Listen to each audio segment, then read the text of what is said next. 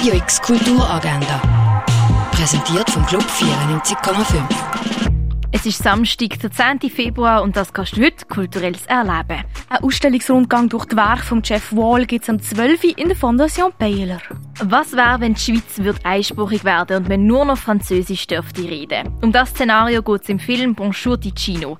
Der Bundespolizist Walter Egli kann kein bisschen Französisch und muss dafür sorgen, dass der Übergang in die Einsprachigkeit ordnungsgemäß funktioniert.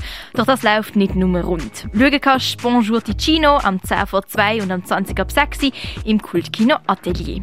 Eine Familienführung durch die Sammlungspräsentation La Rousse Tout im Museum Tägeli gibt es am 2. Die Vernissage der Ausstellung Now Wouldn't That Be Iconic findet ab dem 6. im Ausstellungsraum Klingenthal statt. In der Performance Recycling of Life von der Antje Schupp dreht sich alles rund ums Thema Recycle.